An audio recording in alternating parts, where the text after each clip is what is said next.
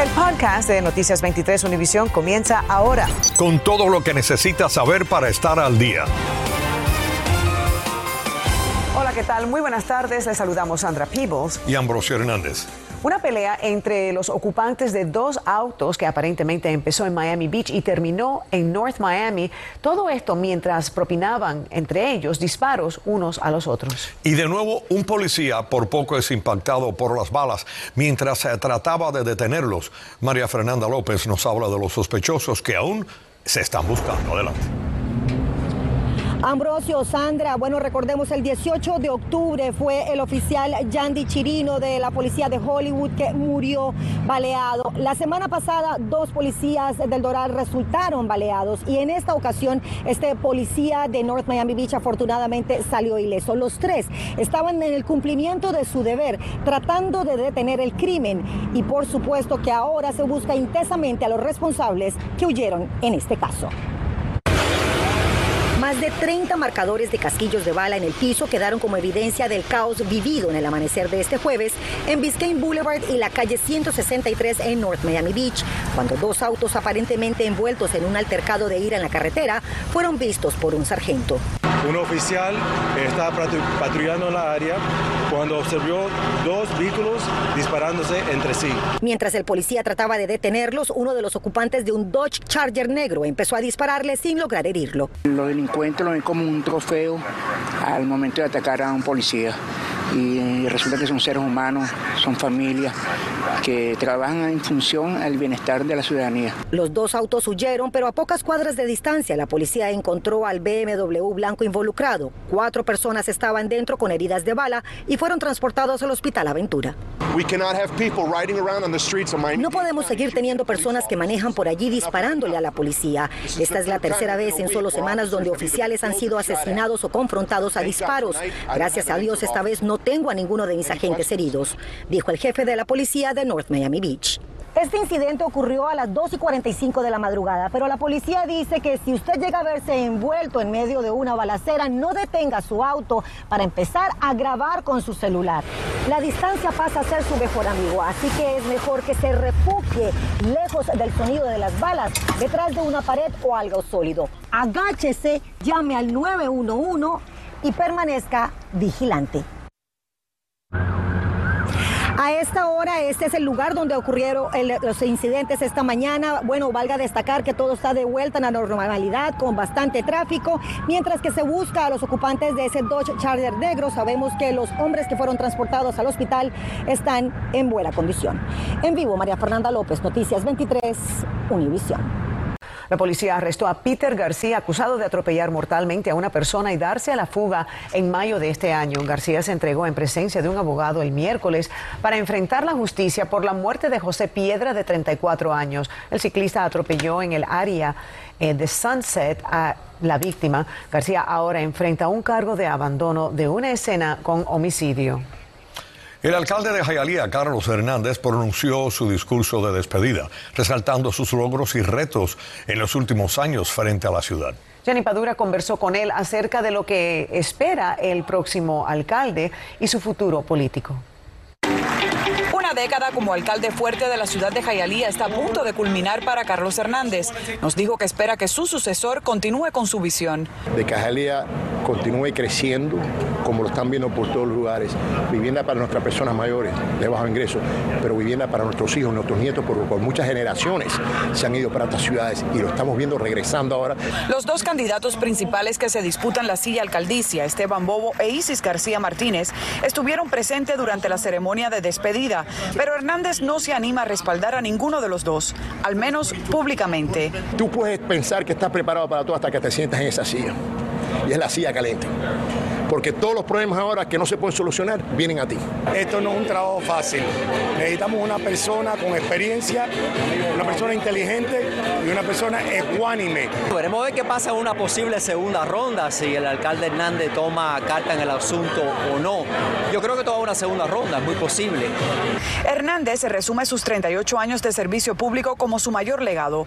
En el 2011 asumió el mando de la ciudad que progresa tras la renuncia de Julio Robaina y en medio de una recesión económica. Se va en plena pandemia. Y eso ha sido parte de la visión desde el principio, desde el año 97, eh, que estuve aquí como concejal de la ciudad de Hialeah hasta hoy. Esto ha seguido y seguimos trabajando juntos. ¿Pero qué le depara el futuro a Hernández, sheriff del condado Miami-Dade? Cuando se acerque un poquito más, y, y voy, a mirar, voy a mirar a los ciudadanos en la cara, cuando se acerque un poquito más voy a ver quién son los que van a aspirar. Y le hizo una petición importante a los residentes de Hialeah. Salgan a votar, ese es el poder que tenemos. Si la alcaldía de la ciudad se define en primera vuelta el próximo 2 de noviembre, el último día del alcalde será el 5 de noviembre. En Hialeah, Jenny Padura, Noticias 23, Univisión.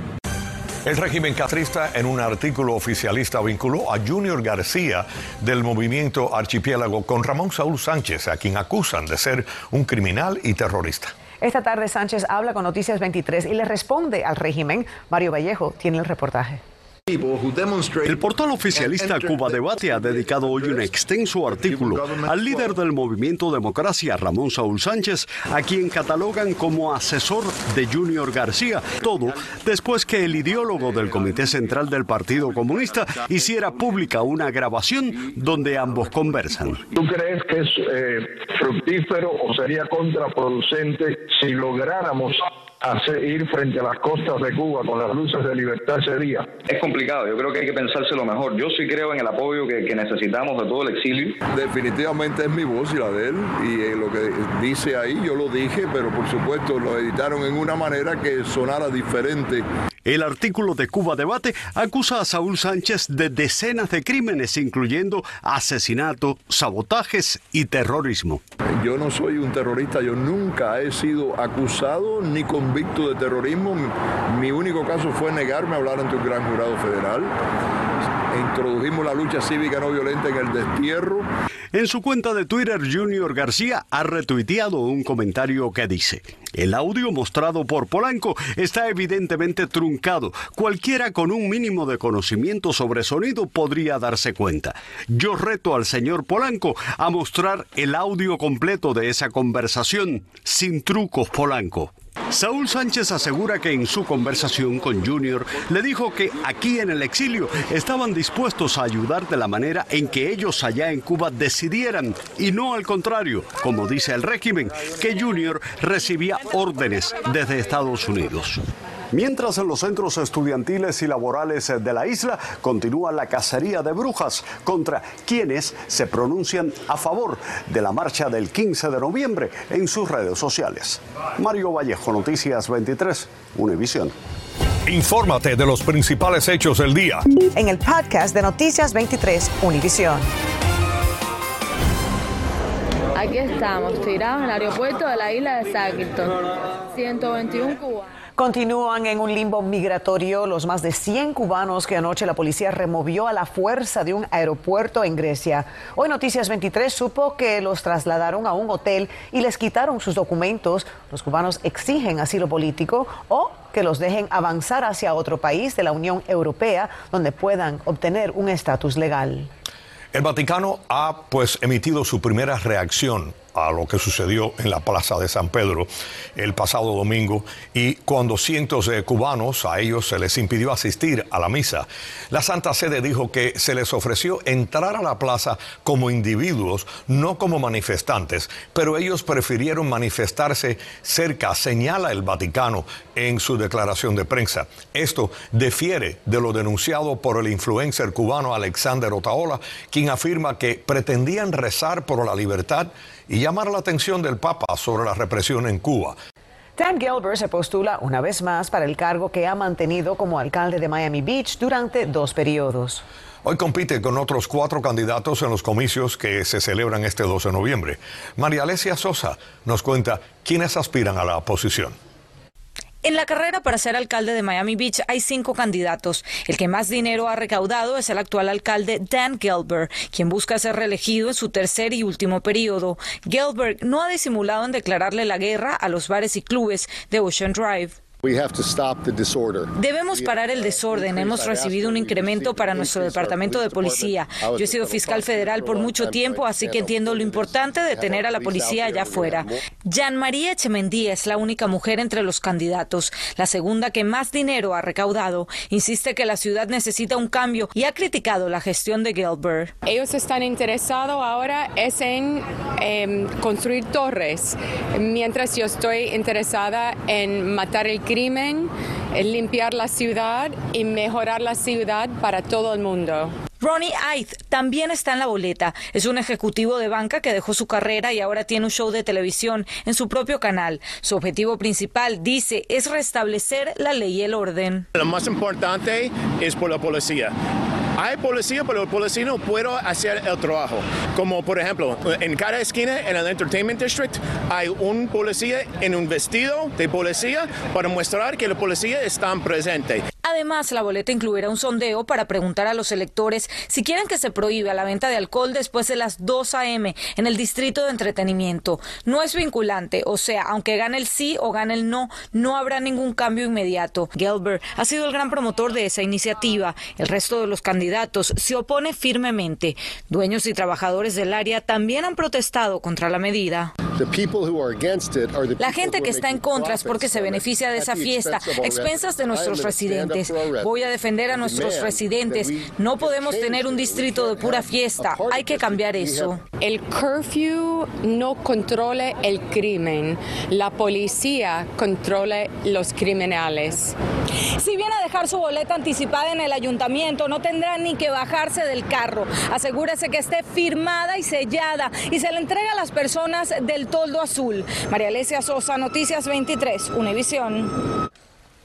Bueno, cientos de empresarios decidieron apostar e invertir en tecnología en uno de los vecindarios más pobres que tenía la ciudad de Miami. Se trata de Wynwood, que se ha transformado en el barrio más turístico y ahora en el más vigilado. Erika Carrillo nos presenta su serie Vigilancia 24-7.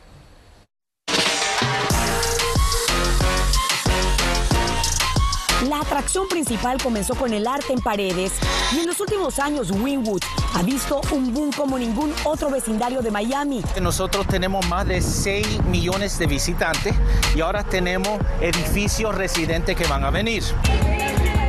En un fin de semana, 60 mil personas pueden pasar por aquí y mantener lejos la amenaza del crimen se convirtió en una prioridad. Ahora Wynwood es una marca, es la marca de Miami, es el lugar de la fiesta, de los restaurantes y de los bares. Soy muy importante que cuando la gente viene en Wynwood se siente en seguridad.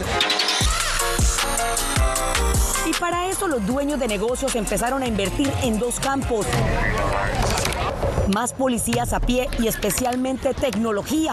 Con ojos natural y ojos artificiales es el futuro de cómo va a ser las cosas. El vecindario de Wynwood ocupa un área de aproximadamente 50 calles o bloques y muchas de sus esquinas están siendo monitoreadas 24 horas al día por cámaras como esa. Las imágenes se transmiten en tiempo real hasta aquí, el centro de operaciones de la policía de Miami que tiene la habilidad de despachar patrullas conociendo el lugar exacto en donde ocurrió el incidente. 69 cámaras hay en la área de Wynwood ah, por ahora. Tenemos unas cámaras que están camino, que ojalá al final del mes son otras 30 cámaras más que vamos a estar poniendo en la área. Y desde que este programa empezó, ha bajado el crimen en Wynwood hasta 60%, que es algo que nunca hemos eh, podemos obtener, especialmente con la historia de- del barrio. El barrio pasó de ser un área pobre, violenta e industrial a tener más de 500 locales comerciales, cuyos propietarios se impusieron un impuesto anual para comprar equipos y donárselos a la policía. Y en total nosotros cogemos 800 mil dólares al año, que es bien poquito para 50 cuadras y para la área más busy en todo Miami. Esto es mucho trabajo para solamente nosotros, o cuando cogemos la ayuda de, de- de la comunidad o los negocios, ayuda a poner cámaras en áreas que a lo mejor no, no tenemos cámaras anteriores. Miras acá. Algunas de las cámaras ya operan conectadas con el Shot Spotter, un sistema que detecta disparos en tiempo real. integramos las cámaras y el shot spotter. Entonces, si un shot spotter pasa acá en esta localidad y tenemos una cámara acá, la cámara inmediatamente se mueve sin operador al, al lado de donde están los disparos. este año Winwood ha registrado dos homicidios como resultado de tiroteos y la tecnología ha sido clave para las autoridades.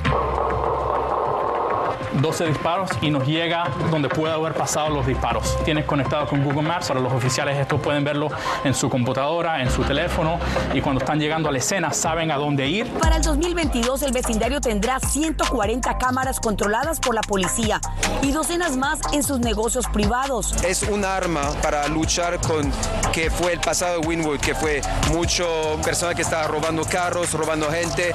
Pero tanto sistema de vigilancia también atrae escepticismos. ¿Qué le dices a la gente que teme un poco por su privacidad? Bueno, estas cámaras no están viendo adentro de las casas, no están viendo adentro de los negocios. Esto nada más que son en áreas que son común, que le pertenecen a la ciudad de Miami. Algunos dirán que va en contra de la privacidad, pero bueno, ¿qué te digo? Todo es un balance.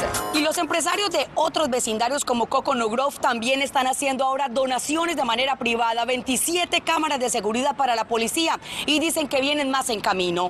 Erika Carrillo, Noticias 23, Univisión. Bienvenidos a la información deportiva. Ayer el Miami Heat demostró por qué debe llegar sin problemas a la postemporada con una gran demostración de defensa y balance ofensivo para derrotar a los Nets en su casa de Brooklyn 106 a 93, con 24 de esos 106 a la cuenta de Bama de Bayo. Las Panteras siguen sin domador y también ayer, pero en Boston frente a los Bruins extendieron su arrancada perfecta. Ya tienen 7 victorias al hilo desde que comenzaron la temporada, implantando un nuevo récord en cada salida. El Inter Miami volvió a ser víctima de sus propios errores y tras haber salido arriba en el crucial partido de ayer frente al Atlanta United con gol de de Gonzalo Higuaín en el minuto 32, se dejó arrebatar el marcador producto de dos errores del fantasma que nos ha perseguido durante toda la temporada, la defensa. Con el 2 a 1 a su favor, Atlanta continúa su camino hacia los playoffs, mientras que ya Miami le dijo adiós a la postemporada. Y los Astros lograron nivelar las acciones al ganarle anoche el segundo juego de la Serie Mundial a los Bravos en el Minute Maid Park de Houston con marcador de 7 carreras a 2. Ahora la serie se mueve a Atlanta, donde mañana los Bravos tendrán la ventaja de jugar en su patio con el derecho Ian Anderson en la lomita, mientras Houston dependerá de otro diestro, en Luis García. Ernesto Clavelo Deportes 23. Acabas de escuchar el podcast de Noticias 23 Univisión. Puedes descubrir lo mejor de los podcasts de Univisión en la aplicación de Euforia o en univision.com diagonal podcasts.